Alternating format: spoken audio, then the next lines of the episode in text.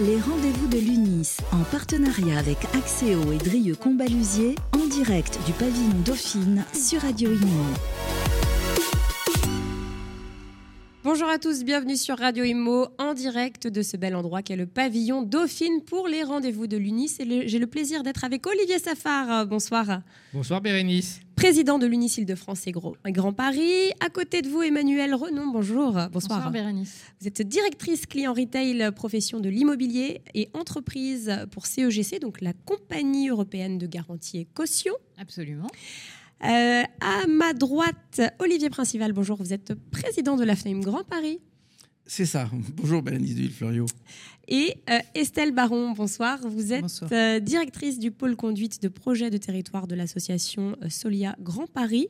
je rappelle que c'est solidaire pour l'habitat, Solia. Exactement. Voilà, c'est ce que ça veut dire. Alors, aujourd'hui, c'est a eu lieu une table ronde, Olivier, que vous avez organisée, sur le fameux projet de loi sur la copropriété qui fait tant débat. Alors, elle fait débat, elle fait hurler beaucoup de monde. Elle, elle s'appelle accélération et simplification euh, de la rénovation, de l'habitat dégradé. Voilà. Alors, le terme que l'on a beaucoup, euh, sur lequel on a beaucoup discuté, c'est le principe de simplification. Euh, on l'a pas vu. Pour pas dire autre chose, on a même trouvé que ce qui était proposé était en dehors de la simplification dont on avait besoin pour faciliter les travaux de rénovation des copropriétés et on en a besoin. Que le copropriété soit dégradée ou pas, que Mm. l'habitat soit en bon état ou pas. On a besoin aujourd'hui de trouver des solutions, d'améliorer les choses et on se rend compte qu'on a aujourd'hui un projet de loi compliqué avec des textes qui effectivement viennent modifier la loi sur la copropriété, mais aussi des textes qui viennent impacter bah, les banquiers, euh, les sociétés de caution euh, et euh, bien évidemment les opérateurs de l'immobilier, parce qu'on va se retrouver dans des choses parfois difficiles à mettre en œuvre ou euh, pratiquement impossibles à mettre en œuvre. Alors, des exemples concrets ont été donnés hein, euh, tout à l'heure. Euh, justement, vous parlez euh, de, des, des cautions, des garanties. Euh, Emmanuel Renon, un petit mot peut-être sur ce projet de loi. Comment vous l'avez accueilli Alors déjà, nous, on travaille d'ores et déjà sur des cautions aux prêts copropriétés tels qu'ils existent aujourd'hui. C'est-à-dire que dès qu'il y a un copropriétaire qui veut souscrire à un prêt qui va être émis par une banque du groupe BPCE, Mm. mais demain, s'il faut mettre un prêt pour tous les copropriétaires dans une habitation d- dégradée, euh, pour nous, ça va être difficile de pouvoir suivre. Et euh, puisque effectivement, on aura des difficultés pour euh, récupérer en fait les fonds. Et les fonds seront en plus devront être gérés par nos amis syndics qui se transforment en quelque peu en banquiers. Plus que quelque peu. C'est-à-dire qu'on va devoir faire tout le travail. D'abord, bah, souscrire le crédit, bien évidemment, souscrire l'assurance ou la garantie, et ensuite faire les appels de fonds à tous les copropriétaires sur un crédit qui va être de 10, 15 ou 20 ans, tous les mois. Récupérer les sommes, les verser sur un compte spécifique ouvert spécialement pour ça, sur lequel effectivement la banque va venir prélever les sommes. Et s'il y a un impayé, il va falloir dire que l'impayé est dû à tel copropriétaire qui n'a pas payé sa cote-part, prévenir la banque, qui va prévenir la société d'assurance ou de caution, qui va devoir effectivement mettre en jeu euh, le- pour en demander le paiement. Je ne vous cache pas qu'un suivi tous les mois, extraordinaire. Euh, principe, c'est en syndic, il n'est pas banquier. Si on veut être banquier, moi je veux bien, mais il faut nous donner les montants que gagnent les banquiers pour faire le- les crédits. Euh, et je pense qu'on n'est pas payé en plus pour ça, et c'est pas prévu dans notre mandat de syndic. Hmm. Alors, euh, Olivier Précial, vous qui êtes euh, bah, un professionnel de l'immobilier avant tout, hein, avant de, de faire partie de la FNIM, euh, quel regard vous portez justement sur ce projet de loi? Encore une fois, c'est un texte qui a été euh, déposé et imposé sans concertation des professionnels au préalable. Comme d'habitude, fait, j'ai envie de euh, dire. Ouais, mais ça commence à être fatigant. hein. À un moment donné, si on veut vraiment euh, améliorer le fonctionnement des copropriétés, vraiment anticiper les choses, il faut d'abord construire des réunions efficaces avec les opérateurs du Mm. terrain euh, et le gouvernement, bien évidemment, pour arriver à construire un dispositif qui fonctionne. Là, encore une fois, on nous impose un dispositif euh, qui fait là l'objet de nombreux amendements. Il y en a eu 300 euh, la semaine Mm. dernière. On en a, je crois, quasiment autant euh, en ce moment. Vous avez tous lu d'ailleurs? Euh, Franchement, alors j'ai lu les 300 premiers. D'accord. Il y en a une centaine. Euh, et là, euh, il y en a eu beaucoup cette nuit. Ce matin, j'en ai fait un certain nombre, mais à un moment donné, j'ai arrêté. Non, non, mais la difficulté, c'est que c'est un travail extrêmement euh, fastidieux. Euh, après, euh, on, ne peut pas laisser passer un texte tel qu'il a été présenté, sans qu'il soit aménagé et rendu efficace sur le terrain. Aujourd'hui, tel que c'est rédigé, euh, on va aller vers un dispositif qui va être non fonctionnel et sur lequel j'ai peur que les syndics ne s'en saisissent pas parce que ça va être trop compliqué, trop de contraintes. Donc si aujourd'hui on veut simplifier et faciliter, il faut mettre en place des dispositifs qui sont faciles à utiliser et qui seront efficaces sur le terrain. Est-ce que c'est possible ça alors de... Bah, nous, on avait proposé des choses. Hein. Euh, Comme quoi, par exemple bah, on, a, proposé d'abord que toutes les banques se saisissent euh, du crédit copropriété. Aujourd'hui, mm. on n'a que deux banques qui interviennent, dont une principale, bah, qui est la Caisse d'épargne Île-de-France. Pourquoi? Parce qu'elle fait le crédit pour le reste à charge, le crédit EcoPTZ mm. et le crédit pour les subventions. Euh, l'autre banque, euh, je vais la citer, hein, euh, clairement. Voilà, voilà il y a Palatine qui intervient sur une partie, et de l'autre côté, on a Domo Finance qui, qui intervient que sur une partie. Ils ne font pas les trois crédits en même temps. Donc aujourd'hui, on se retrouve avec un seul banquier qui va gérer toutes les copropriétés sur lesquelles on doit faire des travaux. Je ne veux pas être désagréable, on s'était engagé normalement à faire entre 45 000 et 50 000 copropriétés en travaux. on n'y est pas du tout. Si j'ai qu'un seul banquier pour y arriver, rêvons pas. Euh, quand on dépasse les 5 000 ou les 6 000, c'est extraordinaire. Hmm. Estelle Baron, alors un petit mot euh, justement sur, euh, sur ce projet de loi par rapport à l'association Solia? Alors il y a beaucoup de bonnes intentions hein, dans ce projet de loi, il y, a des, il y a des idées qui sont là et des, directions qui sont données. Après aujourd'hui, effectivement, quand on regarde dans le détail et quand on connaît vraiment de façon précise le fonctionnement des copropriétés, on voit bien que ça grince à certains rouages et que on n'est pas complètement dans le sens qu'il faudrait certainement donner sur certains volets. Alors sur le volet habitat dégradé et lutte contre l'habitat indigne, je ne vais pas revenir dans le détail parce que c'est des sujets qui sont assez techniques et qui concernent finalement très peu de copropriétés et des situations qui sont très avancées dans la dégradation. On parle d'immeubles qui sont sous arrêté de péril, arrêté d'insalubrité, etc. Et ça, c'est euh, vraiment. oui, en général, c'est quand on a constaté la, défaillance du propriétaire privé qu'il n'est plus en capacité de pourvoir à la santé des occupants, à, voilà, à la, sécurité des occupants. Et donc, en général, c'est là où les polices euh, de, euh, du maire ou du préfet se mettent en œuvre et où on va intervenir à la place du propriétaire privé. Donc, c'est vrai que c'est assez, on est assez avancé dans la, dans la situation de dégradation. Et donc là, on a quelques ouvertures, quelques pistes pour justement un peu améliorer ces dispositifs-là, permettre de les, amener un peu plus en amont ou de les repenser un peu différemment. Donc indépendamment de ce volet habitat dégradé, effectivement, sur le volet un peu plus généraliste, on voit bien qu'il y a une direction qui est donnée qui est de dire qu'il faut élargir la possibilité de rénovation euh, des immeubles en copropriété, qu'il faut euh, faciliter le financement des copropriétaires. Donc ce constat-là, il est globalement partagé avec l'ensemble des professionnels et l'ensemble des acteurs de terrain. Par contre, dans la façon dont les réponses sont données, aujourd'hui, il y a beaucoup de questions qui se posent. Effectivement, on a parlé par exemple beaucoup euh, tout à l'heure du, prêt collectif. aujourd'hui, se dire que par principe, tous les copropriétaires y sont embarqués, sauf s'ils le refusent et qui sont en capacité de financer leur code-part dans les six mois. Il faut regarder en détail vraiment ce que ça représente, mais euh, euh, aujourd'hui, on a des copropriétés qui sont déjà qui, qui, ont déjà des impayés, et ces copropriétés-là aussi, c'est pas parce qu'elles ont un peu d'impayés qu'elles n'ont pas des travaux à faire et qu'elles n'ont pas des mm. investissements à faire. On a des copropriétaires dans ces copropriétés qui sont en impayés. Ces copropriétaires-là, on va les traiter comment aujourd'hui avec les outils de financement classiques? Enfin, celles qui, ceux qui sont pensés aujourd'hui ne sont pas couverts par les outils de financement qu'on connaît. Donc, comment ces nouveaux outils vont les vont les accompagner? Est-ce qu'on va pas être face à des systèmes de caution de garantie qui vont être tellement élevés qu'on va être sur des systèmes de prêts, de taux d'intérêt qui vont être complètement dissuasifs. Et puis euh, après, quand on parle de rénovation, juste un petit mot aussi, on ne parle pas que de rénovation énergétique. Il faut avoir quand même euh, ça en tête. Euh, aujourd'hui, la rénovation des copropriétés, c'est l'entretien global de l'immeuble. C'est le retard d'entretien potentiellement. C'est vrai qu'on a tendance à oublier cette rénovation-là. D'entretien, et puis on va embarquer effectivement une capacité de rénovation énergétique. Sauf que les financements et les systèmes de, financement, les, outils de, de prêt, etc., aujourd'hui, nous parlent vraiment beaucoup de la rénovation énergétique. Mais quand on fait de la rénovation énergétique, on embarque forcément aussi tout un travail de remise à niveau, remise en mm. état euh, du technique de l'immeuble. Et sur, sur cet aspect-là, on n'a pas forcément toujours tous les outils. Et ça peut être une grosse partie du programme de travaux. Aujourd'hui, par exemple, il y a des travaux qui sortent dans des grosses copropriétés.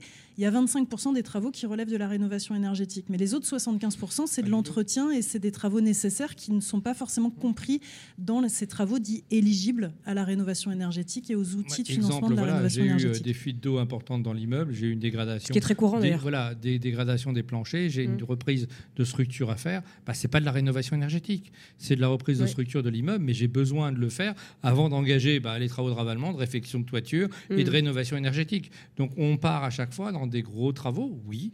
On a besoin de financer ces sommes pour les copropriétaires, aucun doute là-dessus. Mais la seule chose, c'est qu'il faut effectivement faciliter les choses qu'on améliore avec ma prime Rénov CoPro, qu'on ait un éco-PTZ élargi, parce que depuis le 1er janvier, l'éco-PTZ aujourd'hui, c'est le crédit à taux zéro.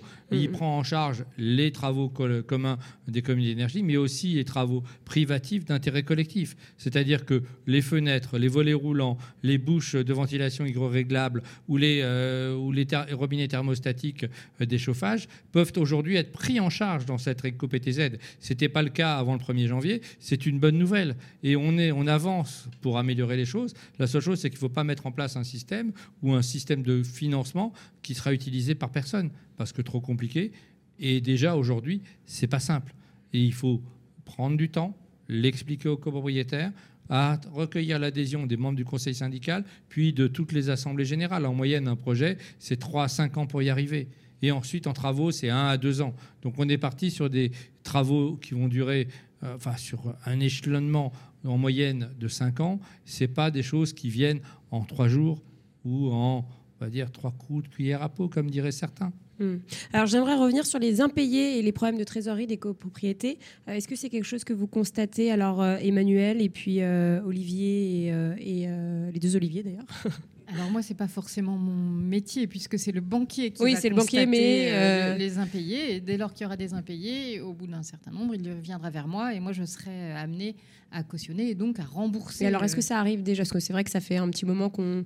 Je ne suis pas tellement sur des copropriétés dégradées. Je suis. On, nous cautionnons principalement des, des copropriétaires qui viennent spontanément faire un crédit. Donc, ce sont plutôt des copropriétaires qui ont, de l'argent, les fonds, en tout cas, euh, qui les étalent un peu dans le temps. Et mm. c'est plutôt euh, assez fiable comme type d'emprunt. Et alors pour le côté copropriété? Ah, Pour le côté copropriété, on a aujourd'hui une augmentation des impayés. Parce qu'il y a eu l'inflation, la crise énergétique C'est la crise énergétique en premier, parce que quand on avait fait nos budgets de 100 000 euros avec euh, deux prix du gaz ou de l'électricité qui étaient à un tarif, euh, râlez pas crête pour pas dire autre chose, hein, mm. j'étais en gaz pour certains contrats entre 25 et 28 euros du mégawatt. Quand on est passé à 150, 180, 200, ça vous donne à peu près une idée. Même si on a eu bouclier tarifaire, on s'est retrouvé avec un double ou doublement ou triplement de ces montants-là. Et nos budgets n'étaient pas du tout calculés là-dessus. Donc on a dû effectivement faire des régularisations de charges après l'approbation des comptes. On a demandé à certaines copropriétés pratiquement un à deux trimestres de plus de charges.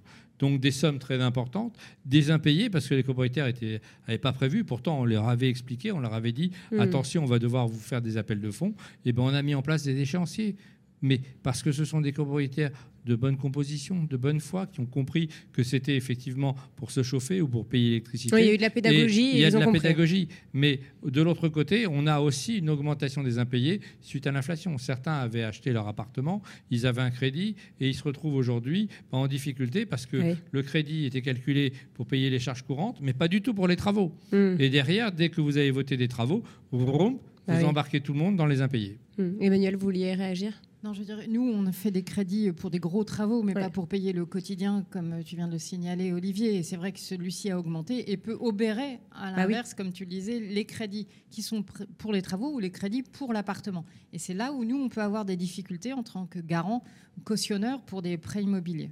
Hmm.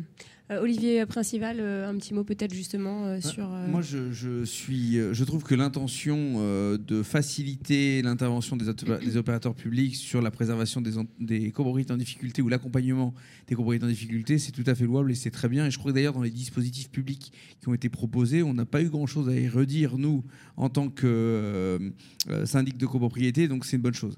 ce qu'on craint en réalité, c'est c'est de tomber dans, des excès. Euh, on nous parle aujourd'hui de faire intervenir euh, le mandataire ad hoc dès lors qu'on a 15 ou 25% d'impayés dans une mm. copropriété. Si on regarde le registre des copropriétés, ça concerne 230 000 immeubles. Donc autant vous dire que 230 000 immeubles, personne n'est capable de les, de les récupérer comme ça du jour au lendemain, hein, même si des nouveaux métiers se créent, on n'y arrivera pas. Euh, et le pire, c'est qu'on nous dit que euh, dans le cas où euh, on ferait cette saisine d'un mandataire ad hoc, donc de manière massive, si le syndic ne passe pas par cette case-là, il sera responsable du paiement des honoraires du mandataire. C'est-à-dire que le syndic devient responsable de la mauvaise gestion de la copropriété. On s'engage la responsabilité du syndic. Euh. alors que la responsabilité du syndic a toujours été engagée. S'il y a une faute de gestion pour un professionnel, le tribunal euh, va le condamner, va le constater. Là, on en fait, euh, comme le disait Olivier tout à l'heure, une présomption de culpabilité. Hein, si je te cite bien, voilà. Bah, j'ai utilisé, hein, c'est un terme qui a fait réagir certains dans les différents ministères en disant qu'habituellement on a une présomption d'innocence. Ça fait aux États-Unis. On est sur le modèle américain. Alors, le modèle américain, c'est, je vous rappelle, le magistrat, euh, la partie publique fait le projet à charge, le procès à charge, et c'était à la partie qui est accusée de faire à décharge. Hmm. En France, c'est l'inverse. Normalement, il doit faire les deux, à charge et à décharge. Or, aujourd'hui, si on lit le texte, c'est une présomption de culpabilité du syndic, sauf à venir s'expliquer devant le magistrat pour dire qu'il n'est pas coupable du tout et qu'il a fait le boulot et qu'il a fait les choses. Donc, euh, ce sens-là ne nous plaît pas du tout et surtout, ça n'invite pas les syndics à faire le, le travail à gérer des copropriétés fragiles ou à gérer des copropriétés en difficulté. Euh, si on va se retrouver dans ces difficultés-là, on va démissionner directement en disant Oups, cette copropriété, ça commence à pas aller bien, je démissionne. Et comme ça, je suis tranquille, c'est un judiciaire qui va prendre les choses ou un autre de mes confrères, le pauvre malheureux. Hum, qu'est-ce que vous, entendez ça bah, Si on tire le fil euh, du système américain, parce qu'on pourrait aller un peu plus loin dans, le, dans, dans, dans, la comparaison, en fait, le, système américain en copropriété, c'est un système de cooptation. On se choisit en tant que copropriétaire, on choisit de faire communauté ensemble et on choisit de vivre ensemble. C'est pas du tout le cas en France. Donc on parle beaucoup des copropriétés en difficulté. Alors effectivement, avec des fois certains raccourcis et puis des fois certaines simplifications. Mais la réalité, c'est qu'aujourd'hui, on ne peut pas choisir qui vient vivre dans l'immeuble et que effectivement, euh, quelqu'un qui est aujourd'hui bailleur délicat, quelqu'un qui est marchand de sommeil, euh, quelqu'un qui n'est pas solvable peut acheter dans les copropriétés. Alors je vous passe tous les mécanismes hein, par lesquels euh, ça peut fonctionner parce que ce serait assez complexe et parce qu'il faudrait faire aussi le constat de l'inadéquation de l'offre du logement social aujourd'hui pour accueillir la totalité des, personnes qui, devraient relever du logement social. Mais en tout cas, on a cette réalité-là à gérer. Effectivement, aujourd'hui, pointer du doigt les copropriétés qui dysfonctionnent ou les syndics qui n'arrivent pas toujours à gérer les difficultés de ces copropriétés, c'est pas complètement à la hauteur des enjeux. En tout cas, nous, c'est ce qu'on c'est ce qu'on considère. On a euh, co-créé avec euh, certains syndics l'association CaliSR que Olivier Safar, euh, ici présent, préside. Et c'est justement dans l'idée de se dire que le syndic, c'est un maillon incontournable du fonctionnement de la copropriété, de son redressement quand elle est aujourd'hui fragile. Donc se dire que ce syndic, il est aujourd'hui pointé du doigt dans la loi pour n'avoir pas enclenché une procédure qui n'a pas fait la preuve de son bon fonctionnement depuis 2009, elle existe depuis 2009, qui n'a pas fait la preuve de son utilité et dont on n'a pas tiré le bilan. C'est aujourd'hui dommage et je pense qu'il y a des, outils qui existent aujourd'hui dans la loi qu'on doit pouvoir améliorer, mais pour autant se dire qu'il y a une, sanction s'il n'est pas mis en œuvre tant qu'on n'en a pas fait euh, la preuve de son utilité, de sa bonne gestion, c'est effectivement une, conclusion un peu rapide qui est dommageable pour la profession et dommageable pour le travail qu'on doit faire avec l'ensemble des syndics dans le redressement des copropriétés fragiles. Hmm. Alors pour information, en mandat ad hoc, on a fait euh, l'analyse, on a demandé à l'ANA qui tient le registre combien il y avait eu euh, de déclarations de mandat ad hoc. Il y en a eu 14. Alors 14 depuis la création du registre, hein, pas depuis la loi, parce que la loi est en 2009. Donc la le création registre, du registre, c'est créé par la loi Allure, donc ça a été créé en 2014-2015. Donc euh, et en marche depuis donc 2015. 14 depuis. Donc depuis 14 depuis 2015. Donc mm. ça vous donne à peu près une idée. Euh, c'est rien du tout. L'important c'est de faire une loi, tu vois. Quand il y en a 14 comme ça, c'est important de faire ah, mais une loi. mais non, mais ils se sont rendus compte que ça marchait pas et donc c'est pour ça qu'ils disent c'est la faute des syndics qui le font pas, donc on va les punir. Je suis désolé, c'est pas la façon de faire. Au contraire, si on veut que les copropriétés qui sont fragiles ou qui sont en difficulté soient gérées par des professionnels, il faut aider les syndics. Il faut justement les accompagner et euh, promouvoir la gestion qui est faite par ces syndics-là. Tous ne le font pas parce qu'il faut des compétences complémentaires, une certification pour être membre de CaliSR, mais d'un autre côté, on est là pour ça. Et bien évidemment, il y a aujourd'hui des aides qui sont prévues par l'ANA pour aider les copropriétés et notamment les syndics qui interviennent sur ces copropriétés dégradées et en difficulté, avec des honoraires qui sont en complément de la rémunération avec une Majoration, un soutien à la majoration des honoraires, considérant que le syndic investissant plus de temps, plus de travail, il faut soutenir cet investissement. Et donc, pour pas que ce soit euh, à, la charge de la copropriété qui est déjà fragile, effectivement, dans le cadre des dispositifs, on a réussi à mettre en place des outils de financement de cette, euh, ce surcoût de gestion. On appelle ça le surcoût de gestion. Et donc, le surcoût de gestion investi dans les copropriétés les plus en difficulté. Alors, le député de Paris, David Amiel, devait être euh, présent ce soir, hein, qui est aussi membre de la commission des finances euh, des, affaires économiques. De des, affaires économiques de l'Assemblée nationale. Absolument. Euh, alors, il n'a pas pu être là. En revanche, c'est vrai qu'il vous a envoyé des petits SMS pour participer quand même au débat. Alors, qu'est-ce qu'il a dit Il, m'a dit deux choses. Il m'a dit qu'a priori, il y avait certains amendements qui étaient votés. Alors, a priori, ce serait celui de la lettre recommandée électronique qui serait passé. Donc, ce principe, c'est que les copropriétaires recevront la lettre recommandée électronique, sauf à dire je veux toujours le recevoir papier. Je vous rappelle que dans le texte aujourd'hui, c'est à l'envers. C'est papier, sauf à ceux qui demandent la lettre hmm. recommandée électronique. Là, on inverse les choses, c'est beaucoup mieux. ça, va faciliter, euh, et puis ça va surtout permettre de faire des économies au syndicat des copropriétaires. Parce qu'avec tous les papiers et les timbres, c'est beaucoup plus cher que d'envoyer une lettre hmm. recommandée électronique. Deuxième point, il m'a dit qu'a priori, sur la caution euh, qui était prévue pour euh, le prêt bancaire, il y aurait probablement une caution, ou en tout cas un organisme étatique ou para-étatique qui interviendrait, un fonds, de garantie qui interviendrait pour justement garantir les crédits et les impayés. Donc voilà ce qui est prévu. Alors vous dire que ce fonds de garantie sera géré par la Caisse des dépôts, je ne sais pas encore. Je n'ai pas vu euh, le texte tel qu'il est exactement. En tout cas, une chose, c'est clair, c'est qu'à 21h ce soir, ça s'arrête. Et euh, le projet tel qu'il aura été voté avec les différents amendements sera transmis au Sénat jeudi prochain. Mais voilà, résultat, donc jeudi prochain. Euh, ça va discuter, ça va, discuter jusqu'à la semaine prochaine. C'est-à-dire qu'on est, on est dessus jusqu'au 2 ou 3 février globalement. Et eh ben vous reviendrez en parler sur Radio Imo. Voilà. Et eh bien, merci beaucoup à vous quatre. Euh, merci, merci pour en tout euh, vos prises de parole. On se retrouve très vite sur Radio Imo. Les rendez-vous de l'UNIS, en partenariat avec Axéo et Drieux Combalusier, en direct du pavillon Dauphine sur Radio Imo.